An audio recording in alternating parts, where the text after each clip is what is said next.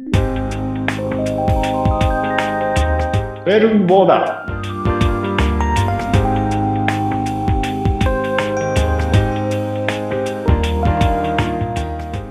12ボーダーズはさまざまなジャンルやテーマをもとに物事の視点を広く深めていくポッドキャスト番組です。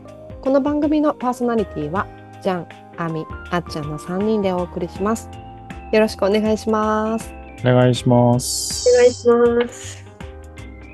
さて、今回はですね、2月の始まりということで、節分について雑談をね、していきたいなというふうに思います。はい。はい。今年の節分いつだかご存知ですか ?2024 年。ああ。いつだろう。わかんないです。あみちゃん節分って大体いつだと思ってる？2月の前半とか前半、えっ、と、じゃあ、上旬上旬、はい、近いですね。上旬の？2月8とかですかね。あ違う。あやばい。やばい。面白い。面白いな。やっぱそんな認識っすよね。うんうん。じゃん、今年のの節分いつだかわかります？今年の節分は2月3日です。?2 月の3日。はい。2月の3日が節分です。年によってですか？年によって違うんですか？違うんですよ。あ、へえ。そうなんだよ違ね。うんですよ、これがまた。でも大体2か、2か、じゃ2じゃないや、3か4だよね。3か、まあ、2、3、4のどこかです。うん。2の置くときあんまないんじゃない ?3 か4な気がするけど、毎うん。毎年。うんうん。で、節分豆まきとか恵方巻きとか食べます？はい。やる？それはやります。はい。そうなんだ。豆まく？豆まきはさすがにもうやってない5年ぐらいやってないですけどうんうんうん。豆まきは黙って食べます 全部？全部食べます。すごいな。ぁそれはやりえ恵方恵方巻きはさ、あれ作るの？買うの？買いますね。うんえあっちゃんつ作る作る作る。簡単だしうん、あの自分の好きな具材にして。あーあっちゃんすごいんで。恵方巻き作りますよ。作るんだ。それが楽しみっていうのもあるかもしれない。えー、それがうちは買いますね。うんうんうんうん。そうなんだよね。じゃあその毎年2か4か 2, 2月の2日か3日か4日そうですね。と毎年微妙に変わる節分の日程じゃあこれがなぜなのかとかそもそも節分って何なのかなっていうことをちょっとねジャンリに教えてもらいながら話していきたいんですけどはい。じゃあ節分についてはい。てることをぜひ教えて教えてください。こんな、このなんか教室っぽいノリにして。そもそも、そもそも節分ってあの、別に2月限定の話じゃないんですよ。えーうんあの、季節の変わり目のことなんですよね。だから漢字がもう節分けるじゃないですか。うんうんうんうんうんだから本来は年に4回あるんですよ。へえ節分って。うんうん。ああ。あみちゃん、あのー俳句とか、はい暦とか得意ですか？国語的な。国語はまあ得意ですはい本当ですか？実はある日の前日が節分なんですよ。へえうんうん季節ある日の前日。うんさあ、それはいつの前日だと思います？弥生？弥生？弥どっから出てきた ?3 月かよいって。でってこと ?3 月の前日ってこと？生弥生？弥生って3月だよね。うんそういうことじゃなくて。うん、もうもうちょっと細かい、その一日、あの季節季節を表す日にちあるじゃないですか。はい。あれなんか思い当たる言葉ないですか？一瞬？そうそう、正解。おー。立春、立夏、立秋、立冬、春夏秋冬が立つ。これの前日が全部節分なんですよ。だから、立春のうん前の日が一般的な節分。うへー。で、この立春とか立夏、立秋は、うん。365日ではうん回らないんですよ。うん。これ太陽と地球の位置関係でうん決まってるんで、うんうんだいたい6時間ぐらいずれてくるんですよ。うんうんうん。うんこれ暦の話だよね。この間のさ、うん。あのお正月の時に話した。そうそうそう。地球が太陽を一周するのに365日ちょうどじゃないから、うんうんそれを修正する。うんうんまあ、さらに大きく修正するのがウルー年でね。うんうんうん。今年はウルー年だから1日多いけど、うんうんうん。そうやって調整しているのは実は国立天文台うんうんちゃんと太陽と地球と月の位置を観測して決めてるんです。へえ。立春って旧正月でしょ？暦の上での旧正月っていうそうそうそう。うんそれの前の日？前だし、大晦日とかですね。うんうんうんうんうんうん。なるほど。弥生ではありません。私は弥生って言ったから弥生時代までなんかすごいわ 時代までワープしちゃったのかと思った。どこのカテゴリーの言葉が一瞬わからなかったんじゃない？えじゃあなんで豆まいたりするんだ。豆の風習はね、なんうん。か諸説あって、うん。うん。なんかこれっていういつからっていうのはあんまりはっきりと分かってないんだけど、うん。一応その昔の中国で、うん。この暦系はみんな中国が始めてることだったから、うんうんそうなんだけど、あの、ついなっていう風習があって、ついな。うん。うん。まあ、焼く？鬼を追い払うみたいなうん。イベントをうんやっていて、うんうん。それが、その時にまあ豆をまいて。うんうんうんうん。うんうん。あっていう豆まき。なるほど。あのー今は私たちはあのー月？月じゃない。じゃあ何月っていう。うん。その1月2月で過ごしてる場合だとさに12月の31日が大晦日でその大晦日にやっぱあの年の瀬であのーなんだっけ身を清めたりさお参り行ったりするじゃん。うん、しますね。それと同じってことだよね。そうそうそう。一緒です、意味合いは全部。ああ、じゃあ年の変わり目で清めるみたいな。まあ、だから、無病息災を願う、祈るじゃないですけど、大体そういう意味合いでうーんやります。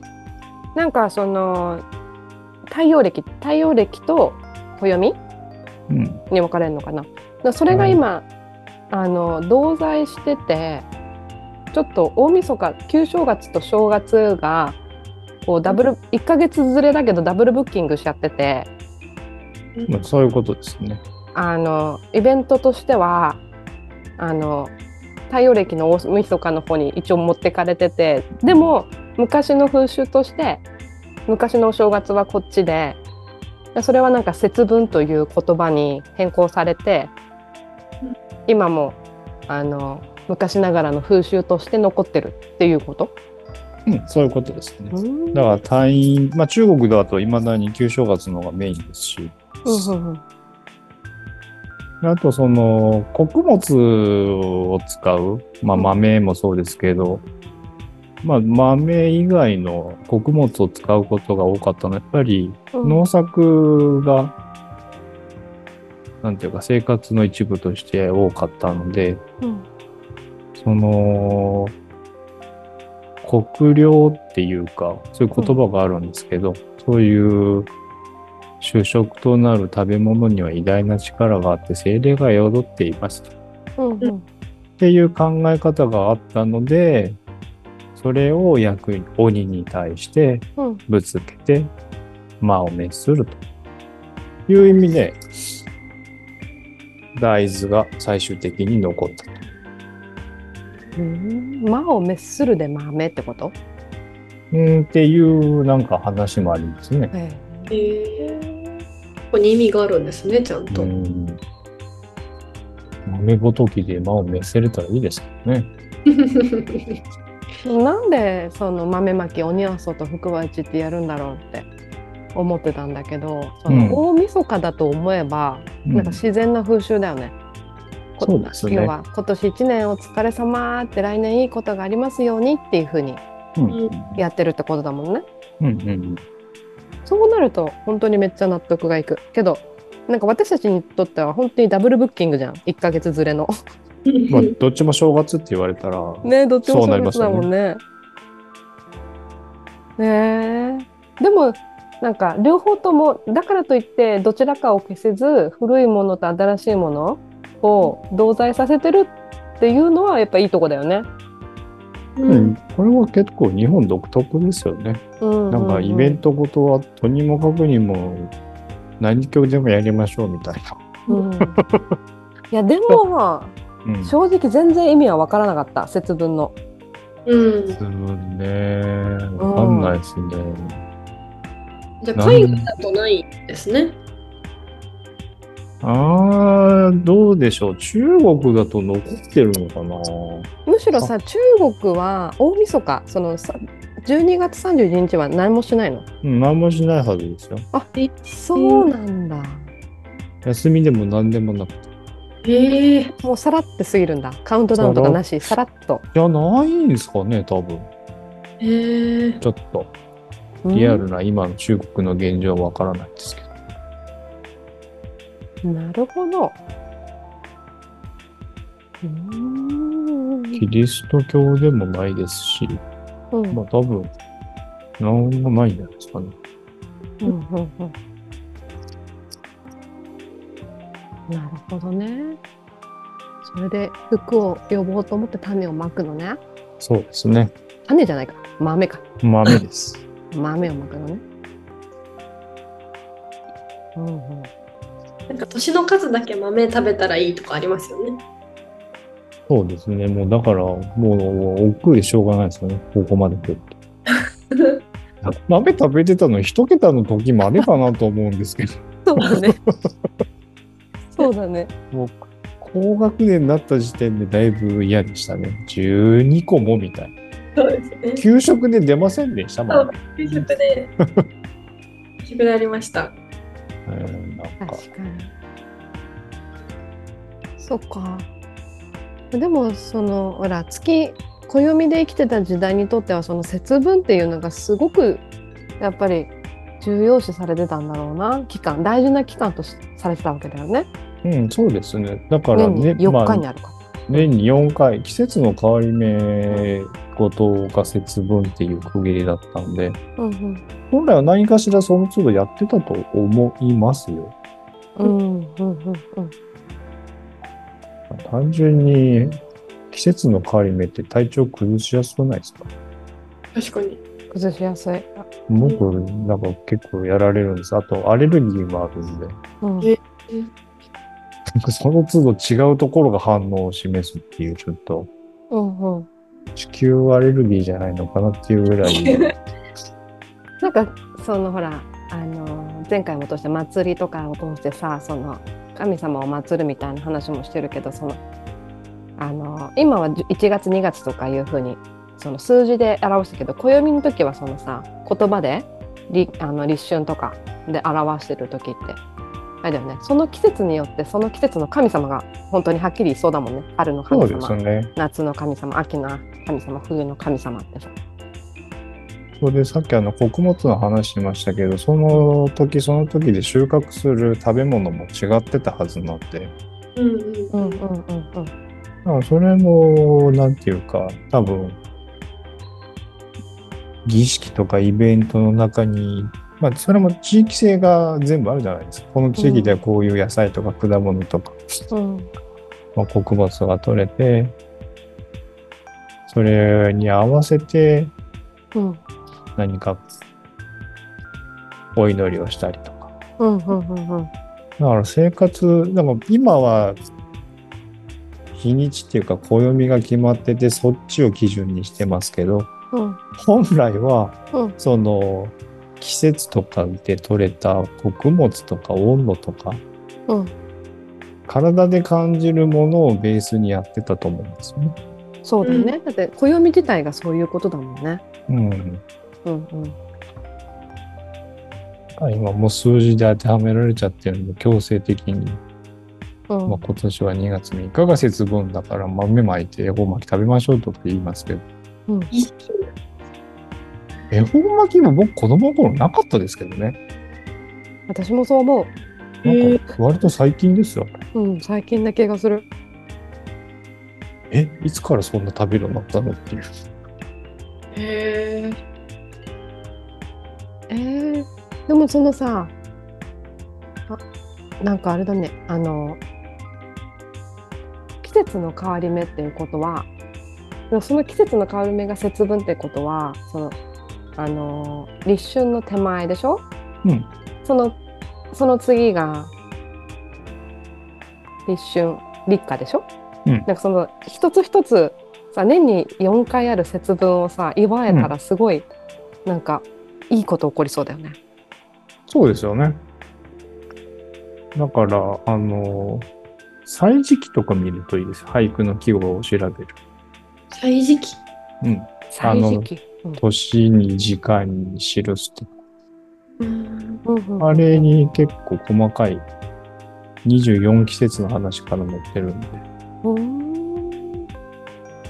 そう、あの旬の食材とかも季語になってたりするんで、結構生活の身近なところから、なんかその季節の変わり目じゃないですけど、